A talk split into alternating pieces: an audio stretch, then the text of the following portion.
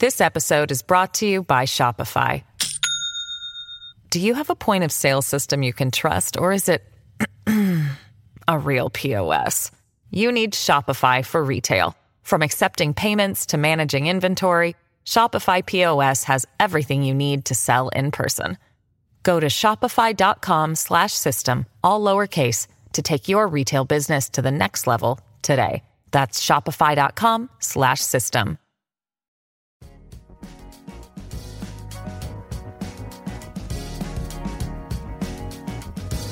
Al día con Tribunito por la mañana. A continuación, la actualidad informativa nacional e internacional este viernes 2 de septiembre de 2022. Desde hace seis meses, contó la menor de edad a los fiscales, el estadounidense Gary Johnston la mantenía encerrada y sostenían relaciones sexuales casi a diario.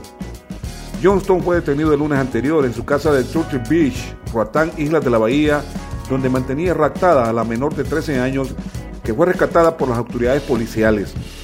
A cambio de tener sexo, Johnston le regalaba celulares, le compraba ropa y hasta le daba dinero para que adquiriera provisiones para sus padres, ya que eran extremadamente pobres. El hombre de 63 años no era investigado por las autoridades por tener privada de libertad a la niña, sino por estar vinculado a la desaparición de la joven universitaria Angie Peña, hecho ocurrido el 1 de enero pasado en el sector de West Bay, Roatán, Islas de la Bahía. Más noticias con Tribunito por la mañana. El Consejo Nacional de Defensa y Seguridad nombró ayer al director y subdirector de Inteligencia Nacional durante la primera reunión de esa instancia presidida por la mandataria Xiomara Castro. Los nuevos cargos serán desempeñados por los comisionados de la Policía Nacional Raúl Mejía y Ángel Josué Luque, respectivamente. Los dos jerarcas policiales se convierten en los zares de la inteligencia nacional y por ellos pasarán la información más delicada del Estado, especialmente en asuntos de narcotráfico, extradiciones, crimen organizado, entre otros. El cargo de director de inteligencia nacional fue creado en 2011 y su primer director fue el entonces general militar retirado Julián Pacheco, después ministro de Seguridad durante el gobierno de Juan Orlando Hernández. Continuamos con Tribunito por la mañana. El director del Instituto Nacional del Diabético, Diego Sánchez, informó que por la alta demanda de pacientes que requieren atención, las consultas se desarrollarán de 7 de la mañana a las 7 de la noche. Sánchez informó que el nuevo horario se le dará, dará prioridad a las personas que llegan del interior del país y serán las primeras en ser atendidas. El martes, miércoles y jueves vamos a darles prioridad a las personas que vengan de afuera de igual forma, se les permitirá a los pacientes que el mismo día que vienen a consulta se hagan los exámenes. No podemos permitir que nuestros pacientes diabéticos hagan doble gasto, indicó el director del Instituto Nacional del Diabético, Diego Sánchez, cuando ha informado que se amplían los horarios de atención para los pacientes de 7 de la mañana a 7 de la noche. Este es su resumen de noticias de Tribunito por la mañana. This episode is brought to you by Shopify. Do you have a point of sale system you can trust, or is it a real POS?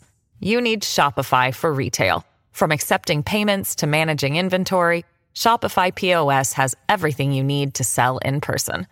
Go to shopify.com/system all lowercase to take your retail business to the next level today. That's shopify.com/system.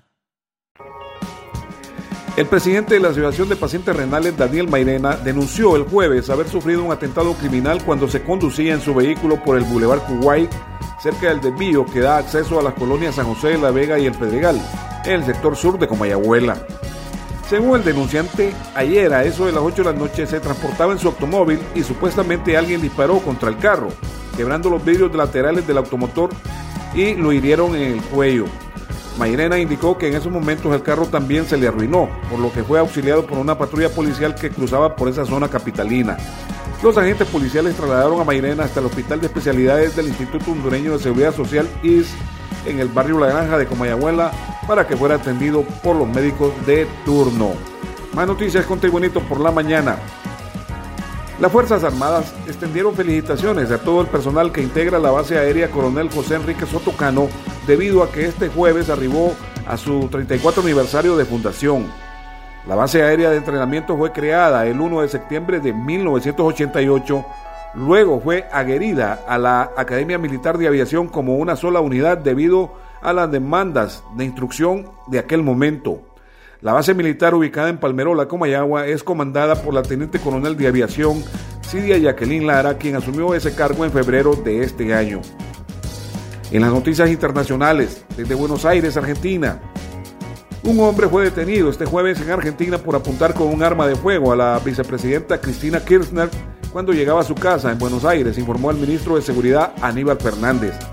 La imagen del hombre que apunta a la cabeza de la Kirchner cuando ésta baja del automóvil que la llevó a su residencia fue reproducida por varios canales de televisión.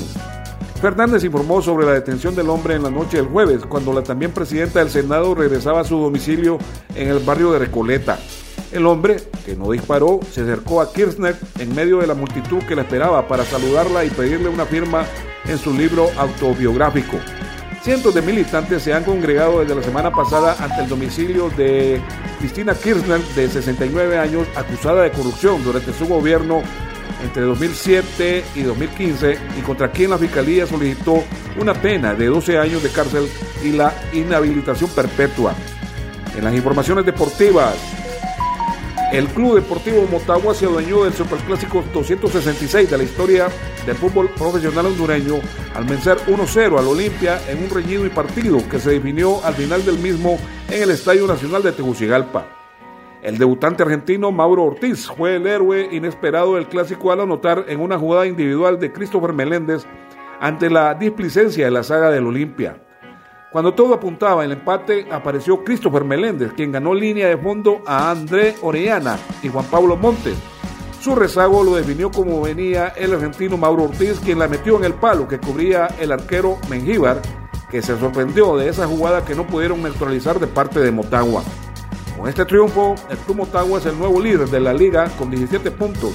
Le sigue el invicto al vecino y además se mantiene sin perder en 7 jornadas del torneo Apertura 2022-2023, ya que suma 5 victorias y 2 empates. El Motagua ha ganado el clásico 1-0 al Club Olimpia. Y este ha sido el reporte de noticias de Tribunito por la mañana de este viernes 2 de septiembre de 2022. Tribunito por la mañana te da las gracias y te invita a estar atento a su próximo boletín informativo.